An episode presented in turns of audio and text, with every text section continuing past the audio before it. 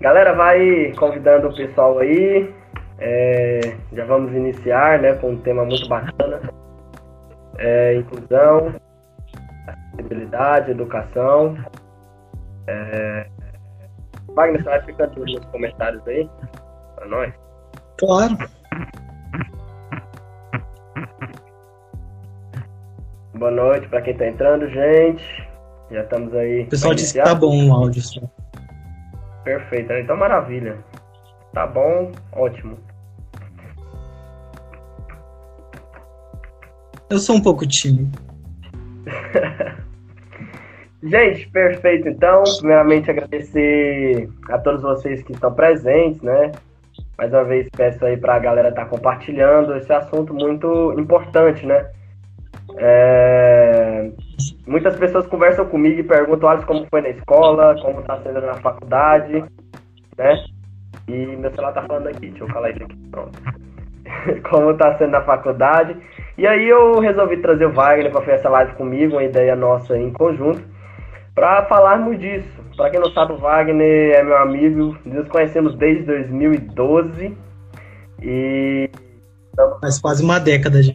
Faz uma década já ensino fundamental 2 ali, né, sexto ano, e até o fim do ensino médio, todo na mesma escola, então sete anos ali de, de, colégio juntos. Então Wagner, se apresenta aí pra galera, boa noite. Boa noite, eu me chamo Wagner Henrique, tenho 20 anos, faço licenciatura em Letras Português pelo IFG, Instituto Federal de Educação, Ciência e Tecnologia de Goiás. É, eu tenho 1,76 de altura, cabelo curto, social, uso óculos, pardo, meio gordinho e tem uma bochecha grande. Ai. Bom, gente, me apresentar para quem não me conhece. É, meu nome é Alisson Henrique, tenho 20 anos, sou acadêmico de Direito na Universidade Federal de Goiás. É, bom, eu sou pardo. É, meus cabelos são castanhos, porém no momento estão platinados meus cabelos. Eu platinei ano passado. Então eu tô loiro, né? Tô com os cabelos claros. Meus olhos são azuis, tenho glaucoma congênito. E estou usando uma blusa preta com detalhes amarelos, mais especificamente a minha camiseta da turma da faculdade, da 121A. Um abraço pra galera aí. Eu não falei do meu, né? Eu tô usando uma camiseta amarela. Os detalhes aqui na gola. Bacana. E Rafael, boa noite, boa noite, Nájila, boa noite a galera que tá tudo aí, sejam bem-vindos. Então, noite, vamos pessoal. lá. Nós separamos em alguns pontos, né, a, a nossa live, para nós trazermos, vamos trazer muito aqui, gente, exemplos da nossa vida na escola, vamos trazer muitos exemplos práticos, né, e na perspectiva da educação e do direito, né. É, por que da educação e do direito? Porque o direito casa com quase tudo, e com a educação não é diferente e a inclusão mais ainda. Então, vamos trazer alguns pontos para vocês e façam perguntas. O Wagner vai estar atento ao chat aí, vai, vai chamar eu qualquer coisa. Vai ter um momento onde eu vou pegar para ler essas perguntas. Sim, Se for algo muito relevante, que precisa de uma atenção a mais. Ah, então a gente vai né, falar um pouco sobre a inclusão, o que é inclusão, pontos fortes e fracos, nossas experiências com isso, tanto na, no ensino médio que a gente estudou junto, quanto na, no Alisson, como, quando ele foi para a faculdade, como que ele como que foi essa inclusão como estudante e também como que ele percebe essa inclusão a partir do ponto de vista do direito e a mim como futuro professor que eu vou dar uma aula inclusiva futuramente, por exemplo. Então é algo muito, como se fala, pertinente para nós dois. Perfeito. Bom, gente, é, a inclusão não é um tema é, antigo, é uma coisa nova, né? Se fosse comparar outros temas da filosofia, da sociologia, até propriamente do direito, né? A, a, inclusão é um tema novo que tem sido debatido atualmente e começou a inclusão no Brasil, nesse ramo da escola, mais especificamente com a criação do Instituto dos Meninos Cegos, no Rio de Janeiro, em 1854. Hoje, muito conhecido Instituto Benjamin Constant, né, no Rio de Janeiro. É... Três anos depois, o Instituto dos Surdos Mudos, que hoje é o atual Instituto Nacional de Educação dos Surdos.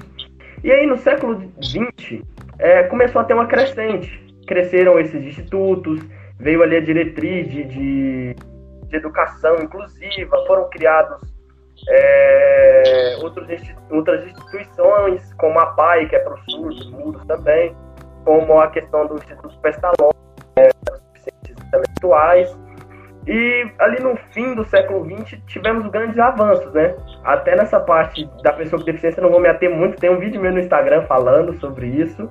Mas com a mudança ali do paradigma da deficiência como modelo médico para a deficiência como modelo social. Então vivemos hoje um modelo social da deficiência, que é essa questão inclusão, acessibilidade, foram tornando-se presentes no cotidiano da, da nação. Está muito distante do que deve ser, na verdade, mas começaram a, a estar maior, na maior constância, né? Foi debatido mais isso ali no, no finzinho do século XX. Veio algumas uh, convenções internacionais, como a Convenção de Salamanca, e leis que regulamentaram, né? É, veio a Convenção Internacional da Pessoa com Deficiência ali no ano de 2007, final de 2007, 2006, que o Brasil ratificou em 2008. É, e a LBI, né, que é a nossa Lei Brasileira de Inclusão, em 2015, a Lei 13.146 como eu disse, não vou me ater muito a esses detalhes históricos aí, porque eu trouxe um videozinho para vocês, depois vocês dão uma assistida aí no, no vídeo. É... Wagner, é, vamos... Oi? Vamos puxar aqui. O é, que, que você vê hoje é, os principais problemas da inclusão acadêmica no âmbito goiano e brasileiro por si só? Bom, primeiro a gente precisa entender o que é essa inclusão na, na vertente da educação. No, nessa vertente, a gente pensa em inclusão como. A gente pensa também. Com inclusão, a gente pensa em aula inclusiva, que significa é, criar uma aula em um ambiente acadêmico onde ela seja abrangente para todos, independente do que seja. Lembrando que a inclusão não é só para pessoas com deficiência, também tem é, superdotação, quilombolas, mas a gente vai focar mais na, na parte de pessoas com deficiência, porque é o que a gente mais tem experiência, mais que a gente vivenciou e tal. A gente pode ter como problema, por exemplo, a falta da inclusão em diversas escolas.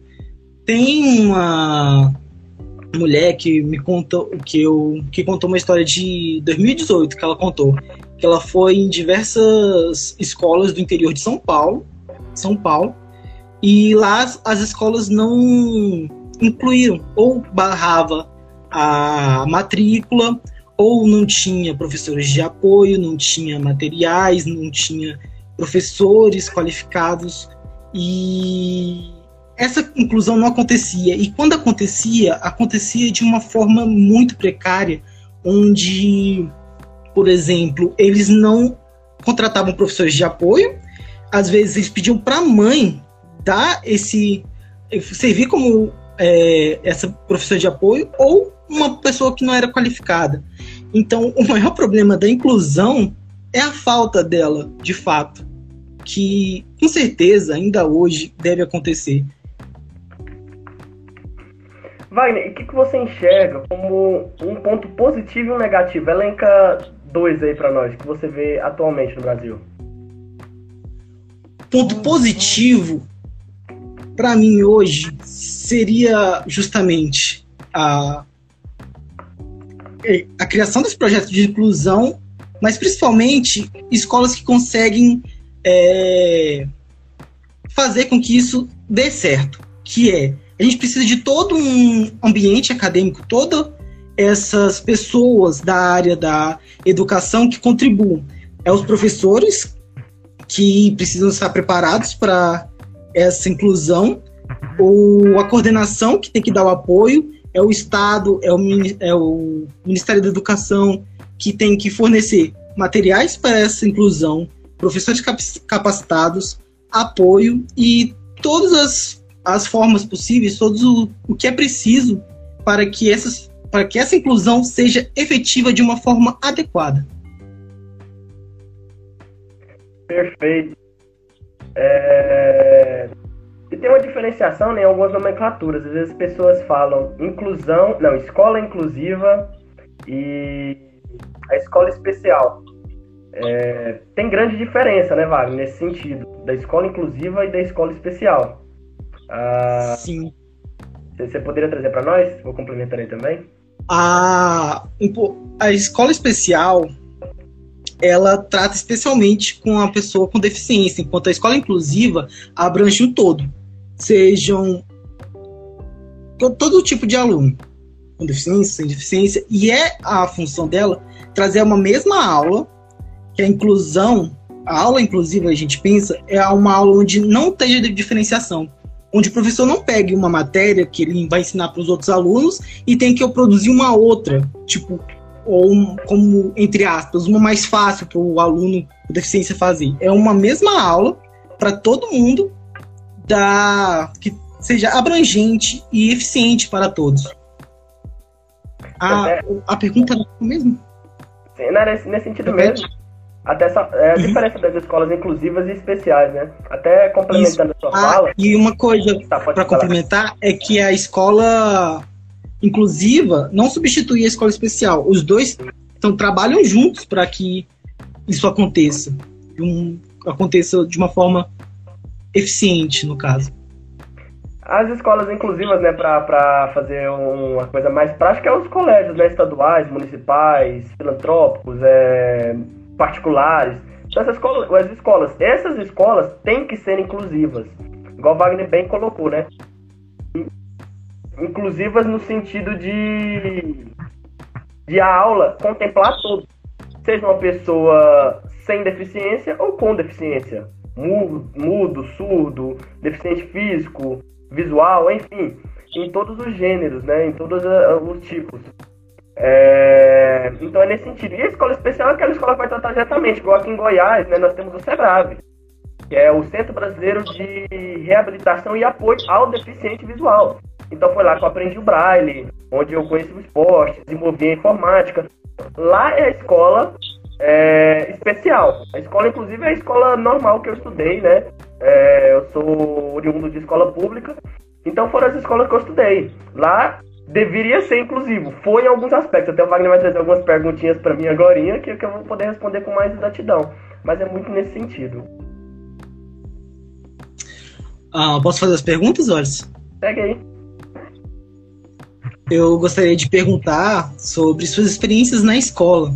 Para você, quais foram as coisas em questão de ensino didática que foram boas para você no, na, na, escola e algo que foi ruim, algo que deu certo e algo que não deu certo?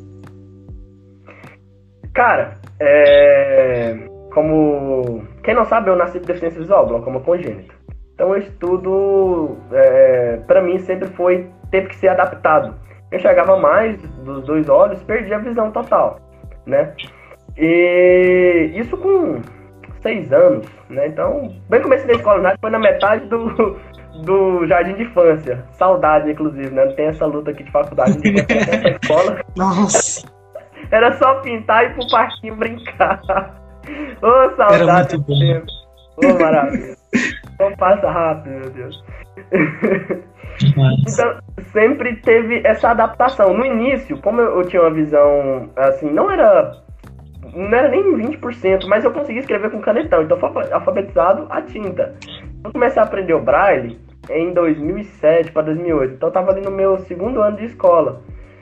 É, então, tipo, cara, o que eu tive de vou começar primeiro pela dificuldade de adaptação.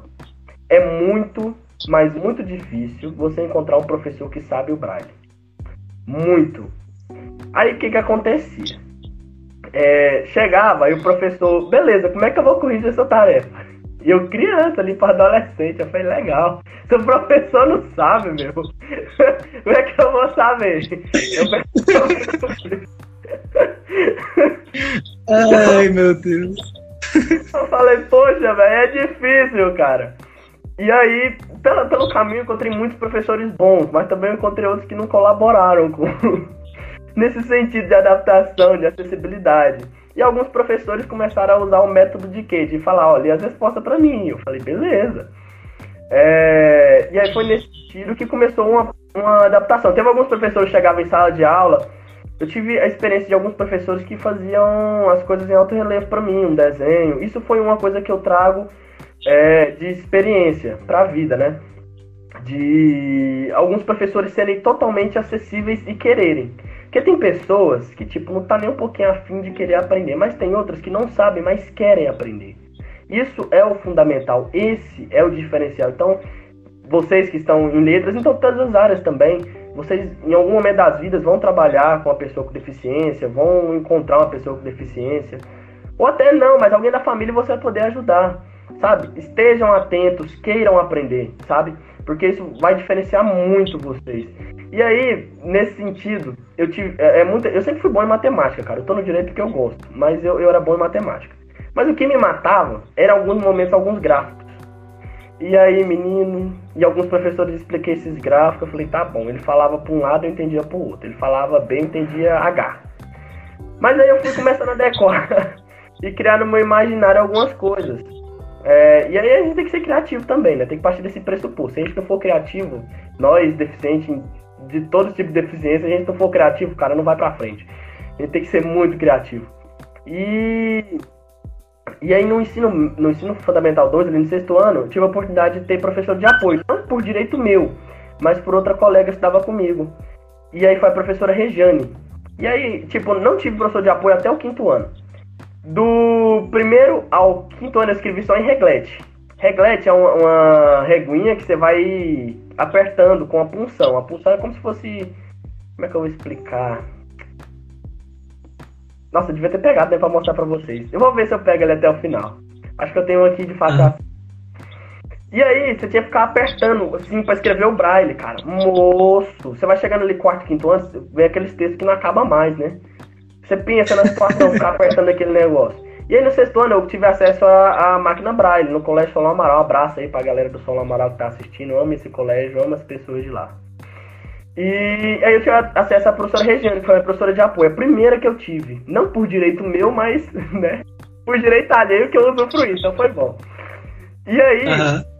hum, eu tive professor de apoio do sexto ao primeiro ano, com a professora Regiane, no outro ano a Marisete, e no primeiro ano a professora Rosilene. Um beijo, um abraço para ambas. E, tipo, foi um pouquinho diferente. Nisso o Wagner já começou a sentar comigo. Então, tipo, já começou a mudar muita coisa. Eu sempre tive colegas, outra coisa, eu sempre tive colegas que ditaram para mim. Sempre.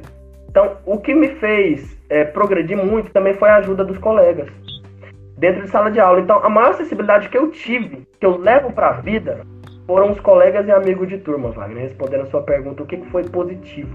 A acessibilidade quem me trouxe foram os professores de apoio, na verdade, foram os amigos e colegas. Por quê? Cara, eu tive colega, exemplo do Wagner, que adaptava as coisas. Pegava minha mãe e desenhava, ó, é assim. É, sabe? Então foi assim, a maior coisa que eu tive acessibilidade foram os professores de apoio, foram os amigos e colegas. Foram eles que fizeram a diferença para mim. Então respondendo você, vai. E disso eu tenho levado muito ultimamente. Eu penso, até pulando um pouco os, os tópicos, justamente por conta disso, eu penso que eu quero seguir é, estudando cada vez mais inclusão. É, proje projetos de pesquisas, artigos, TCC, mestrado, doutorado. Eu desejo fazer isso e desejo fazer uma vertente como essa parecida, porque eu, eu sinto que há uma necessidade em alguns pontos e eu quero estudar bastante para conseguir melhorar cada vez mais a experiência dos alunos que necessitam dessa inclusão. Vai, tem alguma pergunta no chat aí, bacana?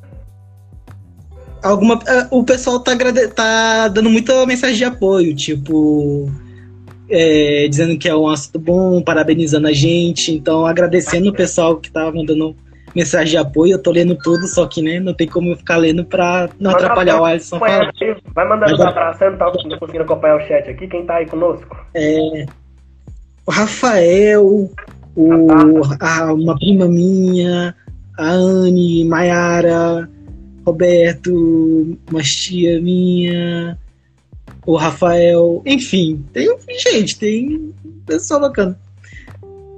Bacana. É, gente, assim, eu e Wagner somos melhores amigos hoje, mas não pense que eu só tive alegria, não. Eu vou contar uma história aqui, cara. Nós começamos a estudar juntos no oitavo ano de manhã. Nós estudamos desde cedo foi à tarde. Já no oitavo ano fomos de manhã. Cara, você não sabe o ódio que eu tinha. Eu chegava na mesa, eu só começo a funcionar, cara. Eu só funciono depois das nove. Faculdade, quem estuda comigo sabe, cara. Eu só funciono depois das nove da manhã. Não tá entendendo? E aí me chegava o Wagner, tava deitado na minha mesa, daquele modelo aluno, sabe? Você deitado na sua mesa lá e tal. E aí chega o Wagner. E aí o Alisson, bom dia, que não sei o que, puxava a minha mesa e bagunçava meu cabelo. O cara levantava a cabeça assim, eu falei, vou matar esse menino, é hoje. É hoje que eu mato esse menino. Cara, você não sabe o ódio que eu tinha daquilo. Wagner já falei pra um monte de vezes, cara. Mas, mas é bom, eu amo ele mesmo assim, mas dá vontade de matar. É, assim. A adoradora de peixe quer um oi, mas eu não sei quem é você. Adoradora de peixoto, como é que é? Adoradora por excelência. Ah, tá. Olá. E, ah, falando na escola, eu quero contar algumas histórias. Primeiro, é bom saber que a amizade iniciou numa numa rivalidade que a gente tinha de, de, de de matemática, eu lembro que a gente terminava as tarefas na ficha do outro. A gente começou uma rivalidade e transformou em melhores amigos depois disso. Abraço e sobre a parte que você falou, sobre a gente sentar, sabe que aí alguns colegas sentavam com você? Sim. Então, lembrei da história do Diogo, de matemática. Vou contar. Tinha uma época em que um, um nosso amigo, que sempre estudou com a gente lá do sexto ano, aí ele começou a sentar com o Alisson, né? Aí passou um tempo, um tempo, aí uma, uma professora nossa de matemática Marizana, achou. Nossa, é, fala, eu não queria citar nomes, mas já que você já, já falou, viu que ele meio que usava a resposta do Arthur Quartz, sempre foi muito inteligente, ainda mais em matemática, que era o ponto forte meu e dele. Aí é, ele, ela mudou ele de, de para não sentar mais com ele, justamente porque ela achava que o Diogo pegava as respostas dele. E eu acho que ela mudou de sala também, não tenho certeza. Mas acho que até mudou de sala por conta disso, porque nas outras matérias, né? Mas, adivinha quem que ela achou que tinha uma inteligência superior ou equiparada dele, que não tinha problema sentar? Eu. Aí eu comecei a sentar com ele, porque na visão dela não tinha problema, já que a gente tinha uma inteligência bem parecida. E por mais que né? Tem uma rivalidade, a gente sempre se ajudou muito e sempre foi uma du dupla. Uma dupla mais top que tinha. Eu lembro que a gente brincava que se a gente pudesse fazer o Enem junto, a gente gabaritava tudo. é... Vamos ter que esperar, né? Um abraço e NEP aí fazer um Enem dupla, velho. Pois é. O. Eu ia falar, eu li o comentário aqui, eu perdi. Nossa, eu esqueci. Enfim, ah! Eu ia falar que a gente quase fez faculdade junto. A gente estava pensando em fazer engenharia é. mecânica. Falou. Só que aí acabou que um pendeu mais para um lado, outro pendeu mais para o outro. E a, a, o FG de engenharia mecânica perdeu dois alunos excelentes e nem sabe. Ainda bem que nós pensamos bem, né? Não, tão, não tava tão doido ainda. Graças a Deus. Que... pois é. Engenharia mecânica. Onde é que nós tava com a cabeça, assim? Não é possível. Um abraço pra galera da mecânica, mas assim, eu acho que nem ia dar, não, cara o, a, calma aí, Wallace. A minha ex-coordenadora de curso falou, diz pra você fazer letras no FG, que o curso é vespertino. Rapaz! Quem sabe depois eu que eu tentei. Eu tô quase morrendo. eu tentei fazer ele estudar comigo. Não quis? Wagner. É... Oi. Seguindo né, né nessa área de de perguntas. Peraí, eu perdi o um negócio aqui, gente. Meu Deus do céu. Calma. Deixa eu começar, tem pessoa comentando aqui. Wagner, agora vamos trazer aqui a sua experiência na matéria de inclusão, né? Outro ponto que eu achei muito interessante do IF foi ter essa matéria de inclusão. Eu achei muito importante isso. Os meninos foram lá visitar o Sebrave.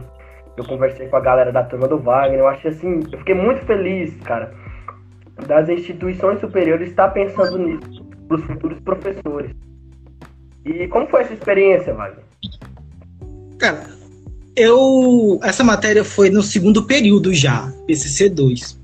E a coisa principal que eu tenho para falar é que foi a matéria mais pesada que eu tive em todos os semestres que eu tive. Tipo, ela tinha mais conteúdo e mais coisas para fazer do que todas as outras cinco matérias juntas. E foi não foi suficiente. Tipo, deu uma sensação que foi incompleto. E, apesar de ter feito muita coisa, mas a disciplina foi, é muito importante. Por quê? O, ela tem um. O pessoal da, da sala nem sempre conhece, né? nem sempre está presente nessa realidade. E essa matéria foi muito importante para fazer os alunos, que serão futuros professores, conhecer essa realidade e tornar-se mais empáticos, porque a gente fez tanta coisa, tipo, a gente conheceu o Sebrave, a gente conheceu a PAI, e foi experiências que são muito importantes, ainda mais para quem não viveu nenhum tipo, tipo, deu uma experiência ótima para os alunos. E tinha muito, tinha, claro, foi muito conteúdo ótico e tal, mas você sente que você precisava saber mais coisas para lidar com essa situação. Porque uma vez que você pensa que você será um professor que terá que fazer uma, uma aula inclusiva, onde há vários tipos de deficiência, onde pessoas com a mesma deficiência, só que diferentes pessoas, precisa de outros métodos. E que você tem vários conteúdos que são de, ensinados de diferentes formas, e dezenas e dezenas de aulas e metodologias, e você sente uma pressão em toda cada aula eu preciso fazer com que meus alunos entendam e que seja uma boa aula. Tipo, não é só a, o, o, principal desafio é fazer uma boa aula que esteja global, globalizando isso tudo. E falando um pouco mais das experiências que eu tive né, nessa, nessa matéria, é, ela nos a faculdade nos prepara para criar, criar essas essas aulas nos deixa bem preparados até. E a gente tem. Como se fala? Por mais que a gente esteja bem preparado, é meio. Uh, como se fala? Muito otimismo você acreditar que todos os alunos que passaram por essa matéria vai conseguir fazer isso que de forma fácil. Às vezes até faz e faz bem. Só que como eu já te mostrei, a professor é uma das quatro profissões mais estressantes que tem. Então, facilitar a vida do professor, porque ele é o principal agente que vai fazer com que essa aprendizagem chegue ao aluno. Então, facilitar a vida dele de uma certa forma vai melhorar em tudo, basicamente, para que essa inclusão seja feita mais adequadamente, entende? E também tem outras matérias, por exemplo, Libras, a gente aprende um pouco para como lidar com a é, Paulo, o tempo é curto e seis meses é curto para importância disso. Então, quando você, por exemplo, o que me faz querer, é, essa questão, me faz querer estudar mais para poder ajudar de algum jeito a facilitar é, essa vida. Então, é, como é algo relativamente novo, a inclusão né, nas escolas, a gente não tem tantos estudos, tem bastante estudo, dá para estudar bastante, mas a gente precisa continuar esses estudos para que cada vez melhore. E a gente sabe que não é perfeito. Não adianta a gente querer é, tipo, que é o curso que, ele, que o MEC, o Ministério da Educação dá de 40 horas, não é suficiente. Eu já vi relatos de professores que falaram que esse curso não te prepara 100%. Ele ajuda, claro, mas não prepara. Por exemplo, Libra, Libras que a gente aprende ajuda a gente, eles nos ensinam uma, melhor forma de encarar com um aluno surdo. Psicologia da educação nos ajuda a encarar um, um aluno com TDAH, autismo e tal, sabe? Mas ainda assim é algo que sinto que precisa de mais. Por isso que eu quero fazer essa, essa pesquisa científica, mestrado, doutorado, visando um estudo mais aprofundado nesse aspecto. Perfeito. Pagando seguir que tem algumas pessoas que perguntaram aí, falaram que você não esqueceu de responder uma pergunta também. Dá uma olhadinha pra nós. Deixa eu ver. Tem segundo aqui o leitor de tela aqui, eu tô ouvindo algumas coisas. Curto.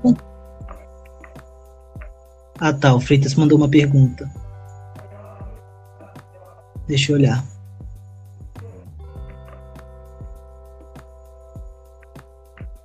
Eita. Calma aí, deixa eu mensagem. Poderia reenviar, Freitas, a pergunta? 1x0 pro, pro, pro chat aí, o Wagner tá apanhando. é que chega uma. Chega nova gente, aí o chat vai lá pra baixo. Eu tô subindo e o trem tá descendo sozinho.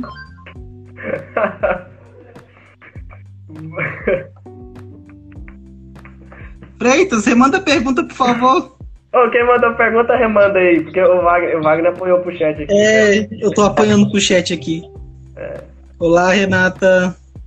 Boa noite para quem tá entrando, gente, sejam muito bem-vindos. Olá, Luísa. Bem-vindos, um abraço. Saudades. Inclusive, agradecer aí né, pelo apoio, pelo suporte de todo mundo, gente, que muitas pessoas é, ficaram muito felizes dessa live. Eu quero trazer temas assim, eu tenho destinado meu Instagram para isso, inclusive é, quem não segue meu Instagram, depois dá uma olhadinha lá, segue, vamos ajudando, compartilhando. Tô querendo fazer muito conteúdo nesse sentido. Eu sou, também sou atleta do futebol de 5, então também quero trazer muito esse, essa parte, né? Inclusão, o esporte, o que, que traz de inclusão, fora educação também, que eu, tô, eu trouxe, também, vou trazer mais. Então quero fazer muito isso. Achou as perguntas aí, Wagner? Não. Ele não respondeu. Oi, Rayane. É, deixa o Wagner no vácuo também para aprender, é isso aí. É, triste. isso é para aprender. Wagner, é, pegando, né, partindo do pressuposto da sua fala, é, quando você diz né, um período muito curto, eu concordo com você, é, para uma matéria de tamanha relevância, um seis meses de aula, né? É, falou para mandar um abraço aí, que quer? Uh, falou para mandar um abraço para a irmã de vocês, a Stephanie. Oi, Stephanie, beijo, te amo, Stephanie. Mãe, vocês continuaram também. a realizar essas lives? Sou de MG e gostaria de contribuir de alguma forma. Oh, bacana. Quem que é? É o Freitas. Não, oh, Freitas Left. Nós queremos. bem legal mesmo. Depois chama eu lá no, no direct do Instagram, vamos bater um papo bacana. Acho muito interessante. Show. É... E é isso, galera. Contribuições também estamos é, aceitando porque é um tema que nós queremos levar muito. Wagner, seguindo aqui. Oh. É... Ah, não falou. O nível de escolas municipais do Rio de Janeiro não há capacitação para os profissionais de educação, matrículas obrigatórias. Repete, por favor. O nível de escolas municipais do Rio de Janeiro não há capacitação para os profissionais da educação, matrículas obrigatórias. No caso, não há, não há capacitação para eles, no caso? É, não há capacitação para os profissionais de educação. Uma coisa a ser dito que o professor, não é porque o professor não tem o, a capacitação que ele não possa aceitar, não uma desculpa, tipo, ah, não, não, não fui capacitado, eu não vou aceitar, não, não quero ter um aluno com deficiência. É a obrigação do professor tá é, se preparar ou se ajeitar para isso. O aluno não pode ficar de forma alguma, tipo, um exemplo que eu ouvi, uma mãe não está preparada quando o filho nasce com deficiência, mas ela tem que que cuidar dele. Da mesma forma que o, que o professor precisa a, acudir, de certa forma, esse aluno. Não, e uma questão, Oi, Anne, abraço. Uma questão desse exemplo, né? Olá, Renata. uma questão desse exemplo de capacitação para os profissionais da educação. Assim, gente, eu acho imprescindível ter essa preparação de verdade. É, Agora trazendo, eu sei que vai ter, não falar disso também, mas sobre a minha questão na universidade. Muitos professores chegaram para mim e falaram, Watson, eu nunca trabalhei com deficiente. Falei, legal. vamos lá, vamos construir então. E muitos nem sabem que tem um núcleo de acessibilidade no UFG, muitos nem sabem como proceder, muitos nem sabem que tem leitor de tela para computador, para celular, sabe? Não sabem. E eu vou explicar. Muitos professores ficam muito interessados, isso que eu fico muito feliz, sabe? De muitos professores estarem interessados, mas tem outros assim que, que também vai levando, e é isso, seja que Deus É, quiser. uma das coisas que eu, que eu, sem querer interromper sua fala, Alisson, desculpa, mas uma das coisas que eu ouvi, não querendo perder esse foco, é que uma das coisas mais felizes da professora, que era doutora especialista nessa área, era que ela via que os professores queriam isso, elas eles, a maioria dos professores queriam é, é, se capacitar ou se preparar ou acudir esses alunos de certa forma, né, entre aspas, para não deixar com que isso passe batido. Tipo, os professores têm uma super com paixão, por, por, assim dizer, e vontade de que essa inclusão ocorra de uma forma eficaz. Sim. Então, quando assim, eu fico muito triste quando, de saber, né, os professores de, de um município grande que é o Rio de Janeiro, né, grande.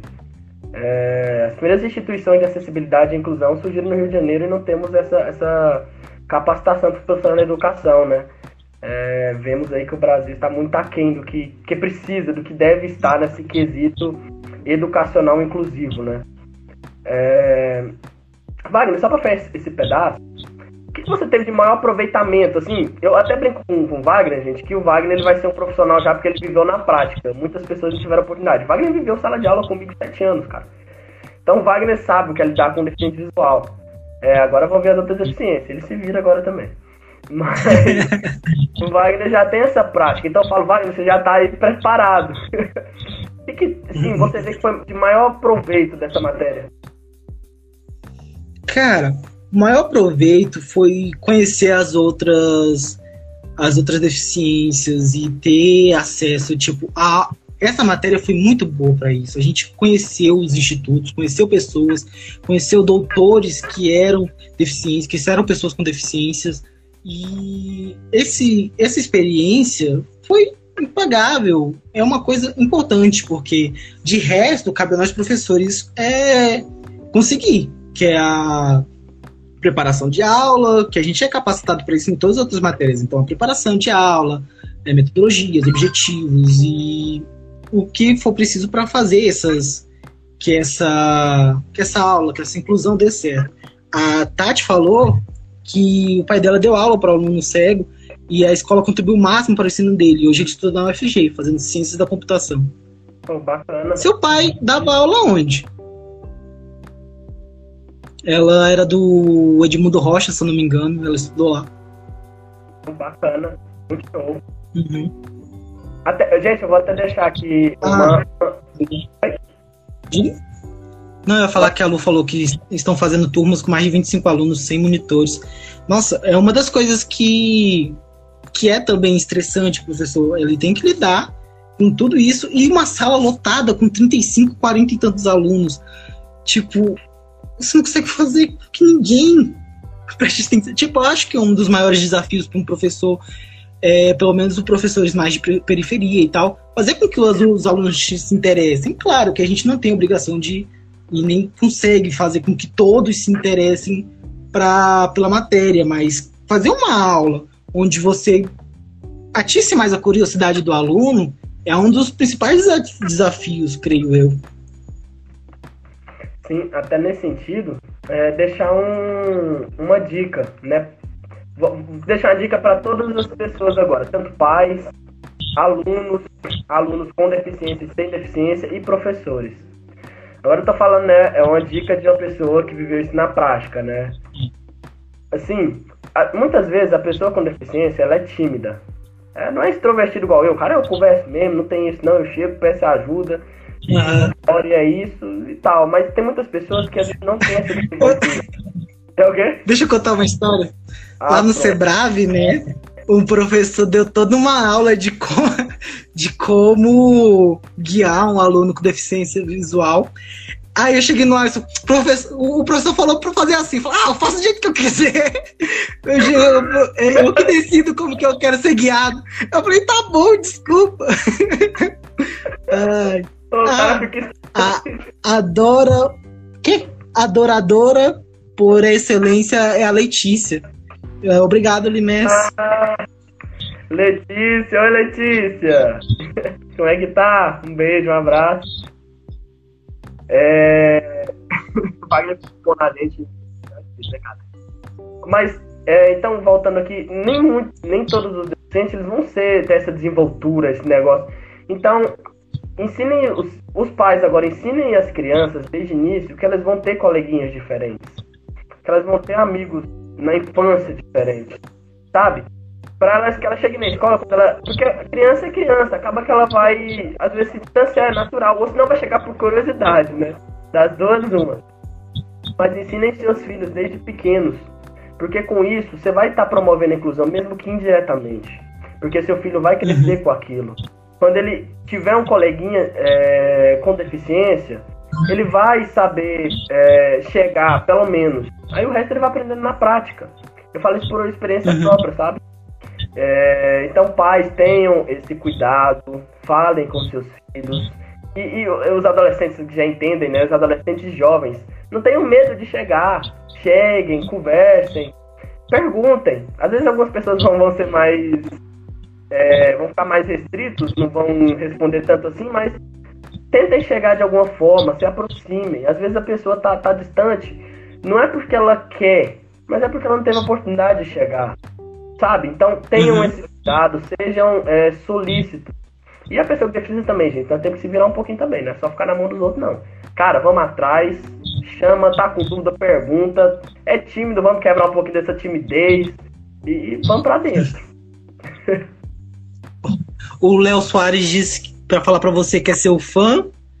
O, Ô, a Thaís um abraço, falou que você é top. Quem? Thaís falou que você é top. Thaís, um abraço, Léo. Pessoas incríveis. Só tem pessoa top nessa live aqui, gente. Que isso. É... Demais. Só tem gente incrível aqui. E aí, gente, eu falei que ia trazer a perspectiva do direito. Né? Tem que puxar a sardinha pro meu lado também, porque senão não, não dá, né, cara? Não é só da é... educação, né? Tem que ter a parte do direito. É, tem que ter a parte do direito, porque senão fica difícil, né, cara? É... Vamos pegar um Acho que ele Deixa eu responder só a Letícia rapidão. Ela falou: Nós decidimos como queremos ser guiados. E realmente, mas o, na, na, naquela questão, o professor queria dar um jeito mais abrangente, tipo, uma forma que você não vai ofender a pessoa, porque ele falou que tem gente que chega empurrando, bora, bora, bora, empurrando a pessoa, e não é assim que se faz, né? tipo, ele ensinou um, te, um meio termo lá, onde você pode fazer assim ofender ninguém, por exemplo. Cara, já teve pessoa que foi me guiar. Saiu me arrastando, velho. Peraí, cara. não dá, não, velho. Pessoa pega no braço, sai puxando. Não, e pra atravessar a rua, então, cara. Nossa, você vai dar conta? Vem cá, eu vou te ajudar, que não sei o que. Vem cá, vem cá. Que que é isso, gente? Meu pai, mano. É sério. Eu ia fazer pro cara situação, cara. Mas, Imagino.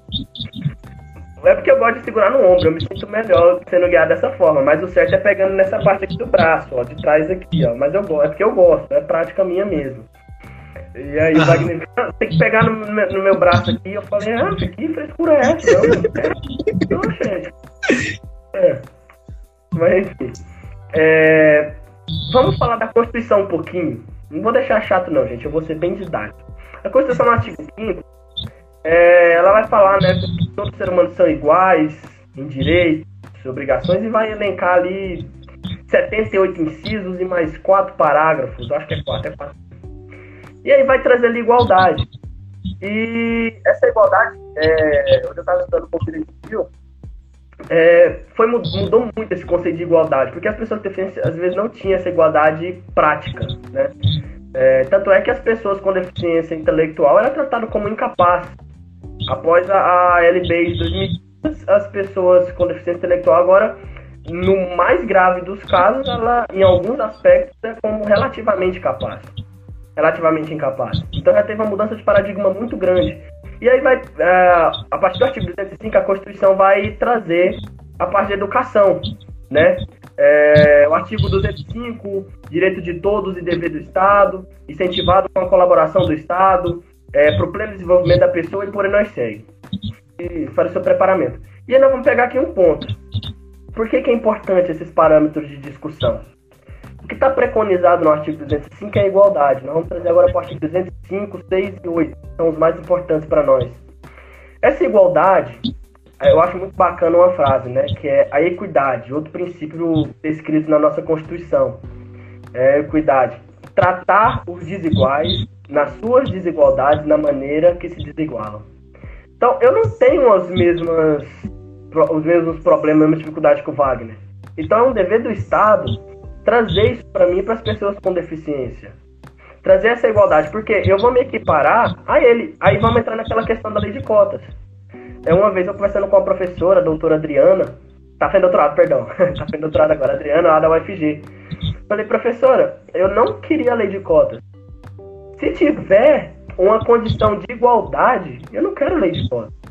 Mas também o Estado tem que me dar é, meios para mim ficar igual com as pessoas que enxergam. E hoje não tem isso, infelizmente. Então é necessária a lei de cota nessa parte educacional. E aí o 206, parte 206 vai trazer, né, os princípios que regem a educação no Brasil. Igualdade de condição para o permanecimento na escola. Essa igualdade de, de para permanecer, estamos muito distantes de alcançar isso, muito distante. Essa igualdade para, é, para permanecer na escola. Não temos isso, infelizmente, ainda. Está modificando?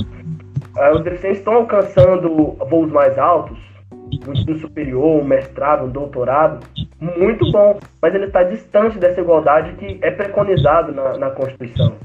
Né? Aí o, inciso segundo vai trazer alguns outros princípios, mas uma coisa que eu achei muito interessante foi no artigo 8, 208. O, o direito da educação será efetivado segundo a garantia de. Aí lá no inciso terceiro, atendimento educacional especializado para a pessoa portadora de deficiência, que a, a Constituição, infelizmente, isso me entristece muito, ainda traz o termo portador de deficiência. Então é uma coisa que me entristece demais. Né? É, alô, deputados federais e senadores, vamos mudar essa Constituição porque tá feio. É, então, educa é, atendimento educacional especializado na rede regular de ensino né? Então é muito interessante isso aqui, porque ele pede na rede regular. É, isso é muito bacana, que traz aquele ponto do início da live, que é a inclusão. Aqui nós estaremos incluindo realmente as pessoas. Eu vou chegar na escola estadual, vou ter um deficiente de, de todos os tipos na sala de aula. E aí, eu estava vendo uma, uma doutora é, estudiosa desse assunto falando que algumas escolas em alguns municípios já estão dois, tendo dois professores em sala de aula, que é o professor regular e o professor da inclusão. Os dois vão trabalhar em conjunto para trazer uma aula inclusiva para todos os alunos. Não é só para pessoa com deficiência ou para a sala. Então tem dois professores em sala. Aí não precisa daquele aluno tá indo, e não é um professor de apoio, eles vão ministrar aulas juntos. Não vai precisar aquele aluno com deficiência tá indo de manhã e no contraturno, ou se não, de tarde e no contraturno para aprender. Você desgasta, a pessoa, já despende muito mais dela e às vezes muitas pessoas não têm condição. Então, isso que está hoje descrito na Constituição, estamos avançando, mas nós estamos assim, longe de alcançar o que precisamos. Tem perguntas aí, Wagner? Tem. Tem uma pergunta do Lucas que eu salvei aqui. É uma pergunta para a Twitchman. Que tipos de programas ou atividades que a escola em si poderia oferecer aos alunos para melhorar a inclusão de deficientes no ambiente escolar? É, você quer responder? Eu respondo. Não, você tem uma, uma coisa melhor, tipo, qual foi os programas que você mais gostou, que fez mais eficiência? Pode responder. Cara, assim, um programa que eu acho muito interessante, sério mesmo, é, é os alunos é, terem, assim, um maior... Os professores, perdão, terem um maior contato com o aluno. Primeiro ponto. Então, essa, essa ideia dessa pesquisadora já tem alguns municípios do estado, né, de ter profe dois professores um para ajudar o outro na hora da inclusão, eu acho muito interessante esse programa. Porque você vai destinar ali. Eu achei muito importante é, na faculdade, a professora, o professor Marcos e depois a professora Suelen, foram meus professores de economia política. Um dia o professor Marcos chegou na sala de aula, ele perguntou: Olha, como é que eu posso fazer para adaptar para você os gráficos? Porque a economia tem muito gráfico. É, descendente, gráfico de. Eu nem lembro a matéria, meu pai matou isso no primeiro período, calma aí. de, de valores, nesse sentido, esqueci a palavra agora. E aí, eu falei, uai, professor, se fosse alto relevo, no outro dia, na outra aula, que na outra semana, cara, ele chegou com os gráficos em alto relevo, ele fez com cola colorida e passou barbante por cima. Assim. Eu tinha os gráficos tudo em mão, a professora Suelen deu prosseguimento nisso. Então, esses materiais, já é um outro programa, já esses materiais seriam adaptados, né? Pela própria escola, a escola tem capacidade para isso para adaptar. Outro programa que eu acho importante, aí já é na minha área esportiva, puxando sardinha para mim também, é desenvolver essas ações desportivas para os deficientes na escola. Não é ele precisar correr atrás de uma instituição que vai conseguir isso para ele. É lógico, vai ser adaptado melhor? Vai. Mas um programa muito importante, porque o esporte não é só para ele se tornar uma pessoa, um atleta profissional. O esporte melhora ele na desenvoltura, na faixa etária de socialização, cara, eu tenho amigos que ficaram muito mais sociáveis após o esporte. É, então vai ajudar muito tendo um programa para a pessoa com deficiência do esporte na escola. É, na parte de locomoção, na parte de interatividade com as matérias, cara, ajuda demais. Então, outro programa que eu falo, governadores, prefeitos, lutem por isso, secretários de educação, ministros de educação, coloquem isso nas escolas, o esporte, é, para a pessoa com deficiência. Mais ideias aí, Wagner? Sim, a Lu Braille falou: com certeza inclusão é necessário, desde educação infantil, cansa a criança o responsável. É, deixa eu comentar um pouco disso. É, com certeza a inclusão tem que ser feita logo desde a educação infantil, porque a gente enfrenta uma seguinte situação, a seguinte situação. É um aluno com deficiência que nunca teve acesso à, à escola, educação infantil, educação fundamental, e ele já está numa faixa etária de 17 anos, 18 anos, sabe? Do ensino médio. Ele vai ter que ser incluído naquela, naquele local. Um aluno que é incluído assim do nada, ele, ele enfrenta conceitos que ele não entende, é, tudo lá é novo e ele se sente perdido. E ao invés de acontecer uma inclusão, acontece uma exclusão, na verdade, quando você lida dessa forma, onde ele é, entra do nada. Então ele tem que ter essa, essa experiência desde a educação base, desde a educação infantil até o ensino médio, para que ele possa, sim, ter uma educação, uma inclusão re, realmente efetiva. Quer comentar alguma coisa? Não, nesse sentido mesmo, eu acho muito importante essa inclusão ser feita desde a infância. E é essa inclusão dentro de sala de aula. A criança ali desde os 5, 6 anos ter contato com outras crianças. É, cara, é sair para brincar, para correr numa quadra. Cara, eu já. Nossa, eu não tinha isso não, eu jogar bola com o povo que enxerga. É, era, era difícil, era, mas eu não tinha isso não. tipo, a criança precisa disso. Eu ia pro terrão brincar de bola, isso fora da escola. Na escola eu jogava bola, brincava de vôlei. É, então, sabe, é, é a criança ter essas interações desde a infância. Porque ela vai conseguir ter uma desenvoltura. Então, pais, outra coisa, não espeta os seus filhos ver as coisas, com medo. Ah, ele vai ser deficiente, ele vai machucar, não sei o quê. Tem que ter um mal cuidado? Tem, eu sei que tem. Minha mãe também tinha comigo. Mas minha mãe sempre deixou eu mais solto, sabe? Então, muito que eu devo a isso foi a minha criação também. É, de eu ter é, essa desenvoltura. Eu sempre fui, fui solto para fazer essas coisas, para brincar, para correr, mais do que como qualquer criança. Rapaz, uma vez eu, eu correndo com um coleguinho, o Riquelme, na escola, segundo ano de escola. Rapaz, eu vim correndo, eu escorreguei, ah, no terrão, eu escorreguei, e aí eu bati o rosto no negócio de cimento. Cara, eu ralei tudo, assim, ó. Ficou um ralo enorme no meu rosto, não tem ideia. Isso na escola. Ai. Brincando na escola, eu tinha 7, 8 anos. Mas, tipo, quando eu corri na outra semana, eu não tive isso, não. É, Oh, e era bom aquela, aquelas partidas de futebol naquele cimentão do Solon. Era massa. O Rafael perguntou: na visão e experiência de vocês, a inclusão na faculdade tem sido melhor? E, a, e, a, e com a pandemia, como está? Pô, excelentes perguntas. Excelentes mesmo, obrigado, Rafael. É, faculdade. A faculdade é aquele negócio que a gente tem que se virar mais um pouquinho, né? É, Mas o que, que acontece? O núcleo de acessibilidade da, da UFG me ajudou, tá me ajudando, me ajudou não, me ajuda muito. Muito mesmo. Um problema que eu tenho muito grande é receber os textos escaneados. Cara, chega um texto escaneado, às vezes um livro de 200 páginas, eu falo, meu Deus, e agora? E o núcleo sempre está pronto para me atender. Profissionais incríveis. Eles, eles escanearam para mim um processo, por lá do ano passado, de 600 páginas. É, eu fico dando esse trabalho por lá também. E aí, o núcleo tem me ajudado muito. Então essa questão da acessibilidade, assim, mudou muito da faculdade para a escola. Por mais que, tipo, eu encontro muitos professores que não sabem, mas é muito diferente, sabe? Na escola é, também era mais tranquilo, não tinha tanto esses textos para ler, né? Então a gente tem que fazer essa diferenciação. Não é que a escola era ruim, que não era. Também encontrei pessoas maravilhosas, os diretores do Som Amaral sempre me deram muito apoio. Por isso que eu amo aquele colégio, sério. Eu amo o Som Amaral. É uma, uma escola que eu vou levar pra vida pra vida mesmo, porque os diretores, os professores que ele passaram, cara, me ajudaram muito. Se hoje eu tô onde eu estou, foi por conta de muitas pessoas ali, sério. Então, não, não é que eu tô falando que a escola foi ruim, mas é porque tem essa diferenciação, sabe? É, então tem muita diferença. E a pandemia, Rafael, assim, a pandemia eu não aguento mais esse trem online, eu não aguento mais é, sair frente ao todo dia, não aguento mais um Meet na minha vida. Eu acho que quando eu vou aposentar um Meet depois de passar isso aqui, eu faço em qualquer plataforma mesmo. Então. Nunca senti é... tanta falta de pegar 4 horas de ônibus todo dia. Até o ônibus eu tô com saudade, cara. Tem Pois é. O. Oi? Eu sei que essa saudade vai passar com uma semana, mas eu tô com saudade. Só pra finalizar assim, que eu É, provavelmente. Então, tipo, e as provas online, cara? Você vai responder prova no Google Forms, aí você vai se virando, mas tá indo, tá indo, tá dando certo.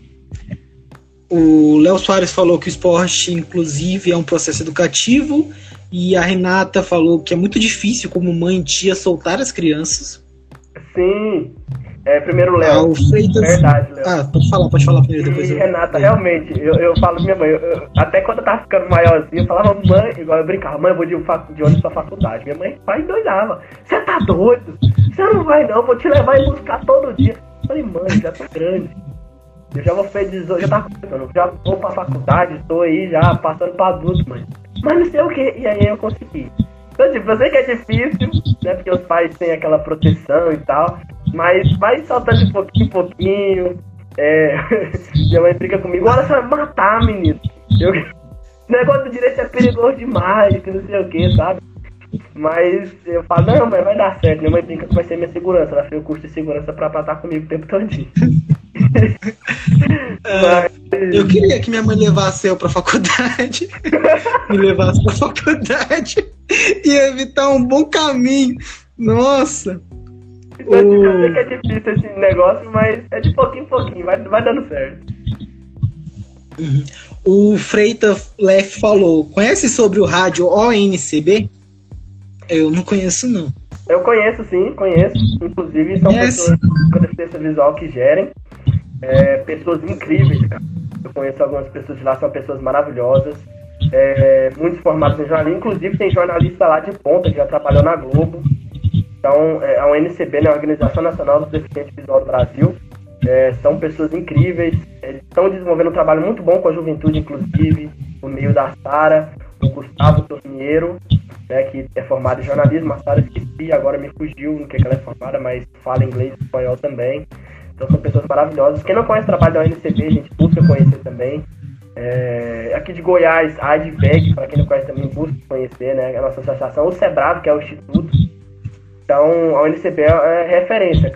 A rádio da UNCB também, referência, ali é uma coisa profissional de verdade, sabe? Não é uma rádio comunitária, ele é profissional mesmo, cara. O pessoal é festa.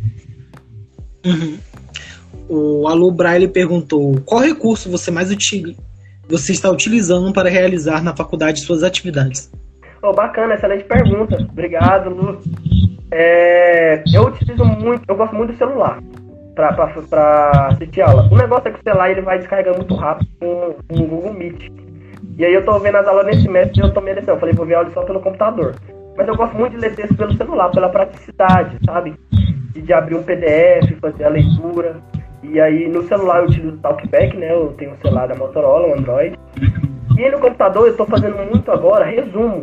Eu pego né, o texto que eu tenho para ler aí eu vou pegando as partes é, mais importantes, eu copio e colo no Word e vou salvando bonitinho, né? E no computador eu uso um NVDA. Então essas duas ferramentas que eu utilizo hoje, né? Computador e celular, ambos com leitor de tela, tem, tem suprido muito as minhas necessidades. E aí para assistir ela agora no Google Meet estou usando só o computador, porque senão minha bateria não dá no celular.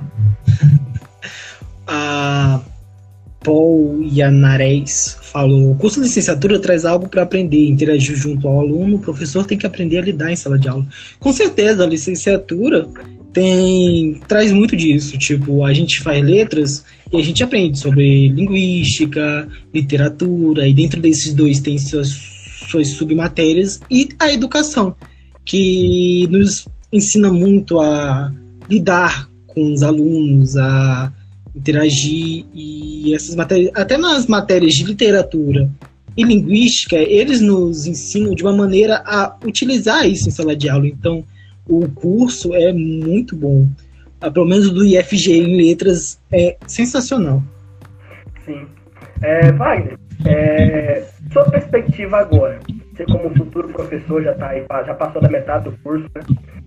Daqui um tempinho tá quarto, formando. final do quarto final do quarto, indo pra metade do. do, do, do é, metade. quais são suas perspectivas para o futuro como professor? Cara, uh, eu gostaria muito, tipo, quando eu terminar de, de o, a faculdade, dar aula e mudar de alguma forma, ajudar de alguma forma a, aqueles alunos vai ser muito gratificante. E eu vejo o professor como esse pontapé para ajudar os alunos a se descobrirem, a se tornarem mais críticos, a aprenderem. E só que eu também quero formar professores. E quando eu formo professores, 30 professores, esses 30 professores vão formar outros 30 alunos. Então eu tenho uma. Como é que se fala? Uma influência ainda maior, por assim dizer. Então eu desejo é, me especializar, fazer mestrado, para dar aula em faculdade e assim formar professores. É um desejo, quero estudar muito para que isso aconteça. Então essas são as expectativas, mestrado e dar aula em faculdade. Bacana, até nesse âmbito, é, TCC, hum. mestrado, geralmente doutorado, você pensa em seguir nessa área da inclusão? Se sim, já pensou em algum tema? Um tema específico não, mas com certeza eu quero fazer na, na área da inclusão.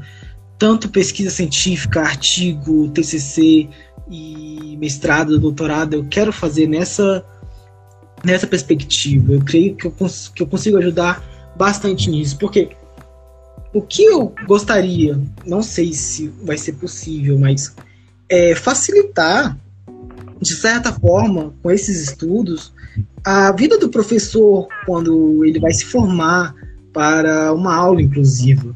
E porque ele já passa por muita coisa. Um professor em sala de aula lotada da periferia já passa por muita coisa e é realmente algo que parece estressante. A gente tem muitos professores que são que estão doentes, que tem que fazer terapia, e isso é recorrente. Então, algo que eu consiga fazer para avançar nesses estudos da inclusão seria muito gratificante para mim. Então, sim, as minhas especializações tendem a ser nessa área. Bacana. Vai tá caminhando no final, né? Já completando uma hora de live. É, como eu disse para vocês, eu nesse âmbito também quero seguir muito nesse, nessa área. Eu percebi ano passado com muitas reflexões. Eu falo das pessoas mais próximas a mim. Eu falo, cara, ano passado foi um ano que eu parei para refletir muito. E aí eu fui fazer uma pesquisa na área da pessoa para a faculdade, uma matéria específica, metodologia da pesquisa de direito. Não é ligada à educação, mas relacionada à violência. E eu fui olhar, cara, eu me entristeci muito quando eu vi que tinha pouco material. Pouco material. E aí eu falei, velho, eu sou pessoa com deficiência. Se eu não começar a falar, se nós deficientes não começarmos a falar, cara, não vai ter nunca. E aí por isso que eu comecei esse projeto no Instagram, eu comecei a falar mais disso. Meu projeto eu fiz nessa área, agora tá para escrever, eu tenho que escrever acho, junto com a Regina, é uma amiga minha da sala. Nós vamos escrever esse artigo, por quê? Porque nós precisamos falar, precisamos trazer isso à tona. É, então, o máximo que, que conseguimos de pessoas que possam nos ajudar nisso também é de extrema importância. Eu fico muito feliz por você estar aqui, porque isso demonstra que vocês também têm esse interesse. Isso já, já mostra que, tem pessoas interessadas. Isso é muito bom. Então, eu quero levar muito isso, sabe? E eu quero fazer isso no meu TCC, eu quero fazer isso no eventual mestrado, no eventual doutorado, e levar isso para os locais que eu venho ocupar, sabe? É, trazer essa questão de acessibilidade. Então, é uma coisa que eu quero trazer muito, muito mesmo. Tem mais perguntas aí, Wagner? Tem a da Lu Braille de novo. Ela falou: Meu filho é deficiente visual, tem 15 anos. Qual dica você me daria para que ele não tenha receio de chegar na faculdade e se sentir excluído? Bacana. É, já tá no ensino médio, eu acho, né? A Lu falando uma vez, eu acho que tá no primeiro ano. Alexandre, salvo engano. É, assim, uma dica que eu dou muito. O ensino médio, ele já muda muito a gente, sabe? é, o ensino médio. Eu, eu, sim, eu fui para a parte da manhã, eu sofri muito no oitavo ano, porque eu fui de manhã e o oitavo ano é o, o ano mais difícil do ensino fundamental. Mas quando chegou o ensino médio, vem novas matérias, né? Química, física, é, matemática com muito gráfico, biologia, ciência, biologia. E aí eu já tive aquela mudança, aquele boom, né? E aí, uma coisa importantíssima também é os pais, o apoio, né? E uma dica que eu dou muito também é, é ele já, o Alexandre já tem essa prática é, de estar tá conversando. Porque a faculdade, eu vou contar um exemplo meu. Cara, eu cheguei na faculdade, meu primeiro dia de aula, eu, pra quem é da faculdade de Direito sabe, eu sentei na primeira cadeira em frente à porta, porque lá a, a sala é um pouco diferente. A porta na sala do. Perdão. A porta na parede do quadro. Eu cheguei lá, sentei na primeira cadeira e falei. Aí eu olhei pro povo, o povo entrando assim, algumas pessoas conversando. Eu falei, meu Deus, o que, que eu tô fazendo da minha vida? Onde é que eu tô? Sabe? Eu fiquei assim, pai amado, e agora? E aí o que, que eu fiz? Tinha um menino atrás de mim, eu virei assim meio de lado. Aí nós começamos a conversar. Sabe? Uma coisa que eu dou muito conselho também, Luiz. É ele se aproximar muito dos professores. Isso é uma dica, assim, importantíssima. Muito importante. Eu cresci muito depois que eu aprendi a me aproximar dos professores. No sentido de que, para eles me ajudarem na acessibilidade, para eu ajudar eles também, e para eles saberem que eu tô ali, sabe? Porque se, se você não vai ser notado, cara, de verdade, ainda mais no ensino remoto agora. Eu, eu cheguei muito professor, falei, professor, eu ligo, eu ligo a câmera, sabe, pra tentar mostrar, depois falar, professor, não sei se eu notou, se a senhora notou, se eu deficiente visual e tal. Ele, não, não havia notado, que bacana. No presencial é mais fácil. Mas uma dica que eu dou muito é, boa é pro Alexandre se aproximar dos professores. Chega, conversa, ô professor, sou deficiente visual, total, ou baixa visão, enxergo tanto, tal coisa. Como que nós podemos fazer para trazer mais acessibilidade para a matéria do senhor, da senhora? É, como que nós podemos trabalhar né, a questão de prova? Eu só faço prova oral, isso é um gosto meu, né? Mas também tem, ele pode gostar de fazer prova de outra forma. Então, como nós podemos fazer para adaptar os trabalhos, né? Alguns professores perdem coisa manuscrita, como nós pode fazer? Posso te entregar, sabe? Então, é aproximar dos professores. Eu, eu acho que é a melhor dica que eu posso dar. Porque eu só cresci na faculdade a partir do momento que eu comecei a chegar nos professores. Eu sofri muito no primeiro semestre e na metade do segundo semestre, porque eu me aproximava de poucos professores. Eu chegava em pouquíssimos professores sabe? Então chega nos professores, conversa, tem aquele papo real, ó, professor. É, minha situação é assim, como nós podemos adaptar, sabe? Então é a dica assim que mudou minha vida na faculdade. Eu falo que essa é a dica de ouro. As salas são muitos alunos, né? No direito, são 60 que você falou. Cara, então, 60 alunos. É, realmente precisa dessa, dessa aproximação iniciada por parte do aluno. É claro que o professor também deveria saber, mas de certo modo é preciso. A Lu falou que já é sua fã. Oh, obrigado, fico muito feliz. muito obrigado. Tem mais comentário aí, Wagner? O Rafa falou que bacana demais. A Anne falou que sei muito, Alisson, tipo isso, deve estar falando da, sobre o direito, né? Da, do, da, da, do, do primeiro semestre de Direito, você comentou. E o a Nagilan, Nagila. Nagila. Ah, desculpa. Falou, te entendo. a Nájila é minha caloura. Da 122, um abraço, Nájila. É a galera da 122 ah. eu, já entrou online já, sofrendo mais que eu. Entendi. A Letícia falou que já colocou o pé na frente do professor pra ele notar ela. Credo, velho. Credo, Letícia. Aí a Letícia, a Letícia chegou no extremo. Você vê. ou você nota ou você nota, não tem? Tem dessa não. Não, cara, eu tô aqui, se você não quiser ver, velho, tá difícil. Letícia tá fazendo letra, gente, também, lá em São Paulo. Amiga minha também desde muito tempo. Tá seguindo os passos Wagner na letras. É fera em português, viu? Ela que me ajudava na sala. Wagner, caminhando aqui. Grande amigo. É nóis, Nájila. Tamo aí, sofrendo com ensino remoto, doido pra passar isso. Oi, a Nájila é animada, gente. A Nájila tá com 4, 14 ou 15 matérias. Eu falo pra ela, menina, tô animada. Caramba, meu Deus do céu. Tá é louco, eu já fico louco com 7 que tem. Nossa. Eu peguei nesse mês passado, quase sorteio. esse povo é fera, esse, pessoal é diferenciado.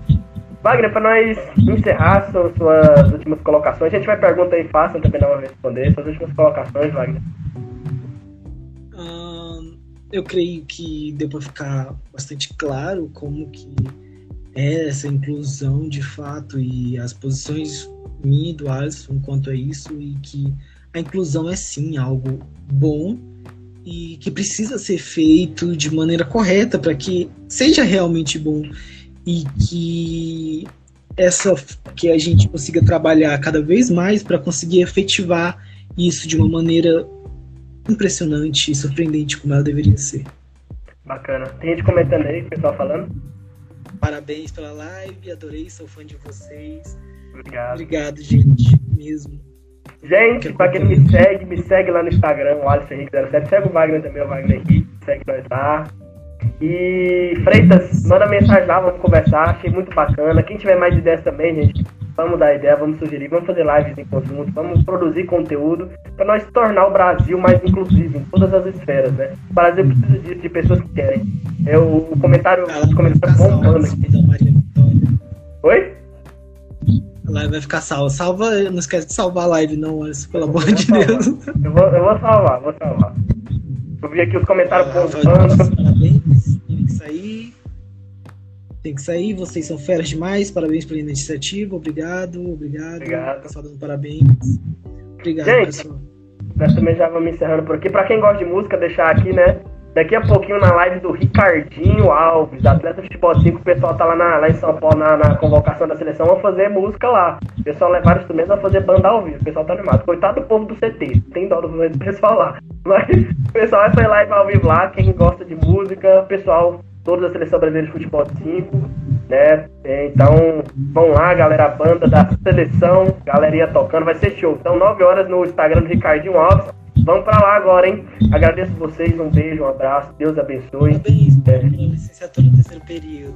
Parabéns, obrigado pessoal, vocês são demais, obrigado por ter acompanhado. Wagner, obrigado, cara. Foi muito bom, velho. Obrigado. Nossa, foi bem melhor, eu tava tão ansioso. Cara, o Wagner me mandou o dia inteiro. O Wagner me encheu o saco dia, você tem ideia. Não, eu acho que não tô nervoso, não sei o que, tô passando mal, não sei o que, meu pai, mano. Nossa, nem, nem, nem conseguia sentar, eu ficava andando de um lado pro outro. É, eu sou muito inquieto.